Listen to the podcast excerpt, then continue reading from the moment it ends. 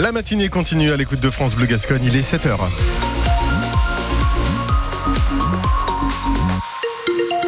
Le journal Marion Dambiel-Ribagé. Dans l'actu ce matin, les agriculteurs qui amplifient leurs actions et le gouvernement qui va tenter d'éteindre l'incendie avec des annonces cet après-midi. Mais d'abord Fabien, la météo, nuages et douceur au programme. Oui, c'est ça, beaucoup de douceur, des nuages, pas mal de brume aussi ce matin. On y revient en détail à la fin du journal. Journée cruciale pour les agriculteurs. C'est aujourd'hui que le gouvernement doit faire des annonces pour répondre à leur colère. Hier, ils ont amplifié leurs actions dans les Landes avec de nouveaux blocages sur l'A64 au niveau de Peyrorade et sur l'A65 à Roquefort et sur ladour L'A65 où le péage de Mont-de-Marsan lui est bloqué depuis maintenant deux jours, depuis mercredi matin. Un convoi devait en partir hier après-midi vers le centre-ville pour aller jusqu'à la préfecture. Opération finalement annulée. À la place, les agriculteurs ont complètement bloqué le trafic de l'autoroute pendant une heure. Shannon Marini. Il faut dire que la plupart euh, des personnes qui euh, sont bloquées dans leur voiture ou euh, leur poids lourd soutiennent les agriculteurs. Ben, bien sûr qu'il faut les soutenir. Ça devient compliqué dans ce pays. Vous êtes bloqué depuis combien de temps? Oh, il y a quoi, une demi-heure? Ça va. Il faut rester patient dans des moments comme ça. Il faut être un peu solidaire. Je suis d'accord avec eux. Parce que tout compte jusqu'à la retraite. Après, ils vivent des petites retraites et tout. Donc, oui, je suis avec eux. Donc. Vous attendrez sans vous énerver. Ouais, ouais, c'est ça. Moi, il n'y a pas de problème. Soutien important pour Vincent Coco, agriculteur dans le Tursan. On voit que voilà, ils, nous comprennent. Les concessionnaires nous amènent à manger, les boulangers qui nous amènent du pain. merci à eux. Il y en a quand même que ça agace. Depuis mardi, on n'arrête pas. On ne fait que ça. On perd du temps. Parce que nous, les routiers, quand on fait grève et qu'on bloque la route, la police, ils font intervenir les chars et on nous enlève notre permis. Et là, ils nous empêchent de travailler. J'ai encore 900 km à faire pour rentrer chez moi. Le blocage est levé et beaucoup d'automobilistes, de chauffeurs poids lourds passent en klaxonnant et en faisant signe en soutien aux agriculteurs. Et selon un sondage ELAB publié mercredi, la quasi-totalité des Français, près de 9 sur 10, approuvent d'ailleurs cette mobilisation des agriculteurs. Sachez qu'à Mont-de-Marsan, toujours cette nuit, des agriculteurs se sont rendus devant la Scalande, la plateforme logistique des supermarchés Leclerc, avec une trentaine de tracteurs.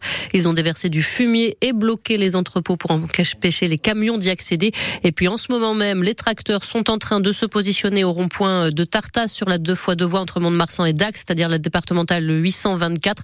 Ils sont en train donc de se positionner pour bloquer la deux fois deux voies. De grosses, grosses perturbations sont donc à attendre de circulation dans ce secteur. Des difficultés également toujours à prévoir hein, pour ce vendredi dans d'autres secteurs. Sur la 65 toujours, le péage du Calois près de Mont-de-Marsan est bloqué. On ne peut ni entrer ni sortir de l'autoroute par cet échangeur. Il est recommandé de sortir ou d'entrer sur la 65 en amont ou en aval, soit à Roquefort, soit air sur la Dour, selon votre sens de circulation. Sur la 64, sachez que le point de blocage est toujours en cours au niveau de Peyrorade. C'est bloqué dans le sens Bayonne-Pau, sortie obligatoire donc à la sortie 6. Ça circule en revanche ce matin dans l'autre sens, Pau-Bayonne, c'est ce que nous indique Vinci Autoroute. Et puis sur la 63, il y a toujours de grosses difficultés à cause du blocage au niveau de Bayonne. Et donc on rappelle hein, cette difficulté euh, qui se rajoute en ce moment sur la deux fois deux voies, la départementale 824 entre Mont-de-Marsan et Dax, où les agriculteurs sont en train de se positionner au rond-point de Tartas pour bloquer donc cet axe de circulation.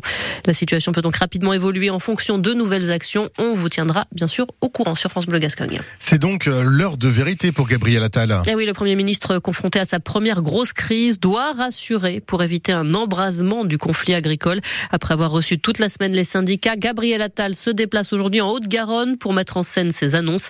Et Marie Mollet, le nouveau chef du gouvernement, a bien conscience qu'il ne doit pas se rater. Gabriel Attal préfère payer 50 millions d'euros tout de suite plutôt que 500 millions dans 10 jours. C'est lui qui l'a dit ainsi devant les députés de la majorité mardi dernier. Répondre sans attendre davantage, car plus les jours passent, plus le risque de dérapage s'accentue. Alerte écrite noir sur blanc par les renseignements territoriaux dans une note confidentielle. Alors aujourd'hui, Gabriel Attal va se mettre en scène dans une exploitation, cliché du Premier ministre, les pieds dans la glaise, pour montrer qu'il y a de la considération au plus haut niveau de l'État, vante un conseiller de l'exécutif. Des mots d'amour et des annonces avec effet immédiat, promettons, sur la simplification, un geste sur la taxation du gazole, des indemnisations en cas d'épidémie ou d'aléas climatiques. Mais on ne pourra pas répondre à toutes les revendications, prévient-on d'emblée à l'Élysée. Gabriel Attal, qui doit composer avec un front syndical éclaté, une commission européenne qui veut accélérer sur les accords de libre-échange et des opposants qui voient dans la crise un merveilleux carburant pour les élections européennes. Et annonce donc attendue hein, cette cet après-midi. Alors qu'attendent précisément les agriculteurs, particulièrement chez nous dans les Landes? On en parlera tout à l'heure avec Marie-Hélène Cazobon, la présidente de la Chambre d'agriculture. Elle sera en direct avec nous dans le journal de 8 heures. Le Conseil constitutionnel a censuré très largement hier la loi immigration. Sur les 86 articles du texte, 35 ont été retoqués totalement ou partiellement par les sages, comme le délit de séjour irrégulier, les quotas migratoires ou bien le conditionnement de certaines aides sociales à 50 présences en France. Mais le gouvernement a annoncé hier soir que le texte, ou du moins ce qu'il en reste, serait promulgué quand même dans les prochaines heures pour appliquer les premières mesures dès ce week-end. Plus d'un millier de ruches ont été détruites dans les Landes l'an dernier par les frelons asiatiques. Et encore, hein, un millier, ce n'est qu'une estimation qui se base sur une enquête réalisée par le syndicat des apiculteurs landais auprès d'une centaine de ses adhérents pour alerter encore et toujours sur les dangers de ce frelon. L'abeille landaise, c'est le nom du syndicat, organise demain à Rion-des-Landes une journée destinée aux apiculteurs, mais aussi aux élus et aux pouvoirs publics. Parce qu'aujourd'hui, la prolifération du frelon asiatique est telle qu'il n'y a pas que les apiculteurs qui sont concernés, insiste Jean-Pierre Lespioc, c'est le président du syndicat L'abeille landaise. Aujourd'hui, les apiculteurs sont les seuls à essayer de réguler ce frelon. On est complètement dépassé. Et il faut aller chercher des alliés qui seront eux aussi impactés, c'est-à-dire les élus, les maires, qui ont aussi des sollicitations des citoyens, qui voient des nids, qui voient des frelons, qui voient peut-être des gens qui se font piquer. Et puis vous allez avoir les agriculteurs, vous savez, à Lot-et-Garonne, pour ramasser les prunes, ils ont des, grosses difficultés parce que les pruniers sont couverts de frelons. Donc il faut aller chercher d'autres personnes. On ne peut pas être les seuls maintenant à lutter pour réguler ce frelon asiatique. Le tout, c'est déjà de faire un diagnostic, d'être ensemble pour essayer de comprendre ce qui se passe, pour que on puisse tous vivre ensemble, y compris avec le frelon asiatique. Vous savez, on, vit avec le frelon européen. Il s'y met aussi à manger quelques abeilles, mais c'est une régulation normale. Et parmi les intervenants de cette journée, demain, il y aura Denis Thierry, spécialiste du frelon asiatique, directeur de recherche à l'INRAE de Bordeaux. Il est notre témoin de l'actu ce matin. Il sera avec nous tout à l'heure à 7h45. En rugby, 18e journée de Pro D2. En match d'ouverture hier soir, le leader Van a été sévèrement battu par Nevers, 25 à 3. Les Bretons qui restent pour l'instant premiers du classement, mais qui n'ont plus que deux petits points d'avance sur leur dauphin, Aix-en-Provence, en attendant les matchs de ce soir. Ce soir, justement, le Stade Montois, 6e, se déplace à Aurillac, qui est 7e. L'US Dax, 9e, reçoit Biarritz, 14e du classement. Coup d'envoi de ces deux matchs à 19h30 et ils seront bien évidemment à vivre en direct sur France Bleu Gascogne.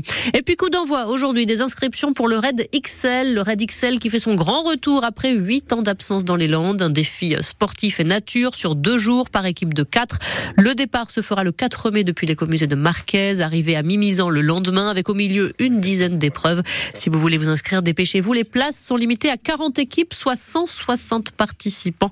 On vous a mis toutes les infos sur francebleu.fr.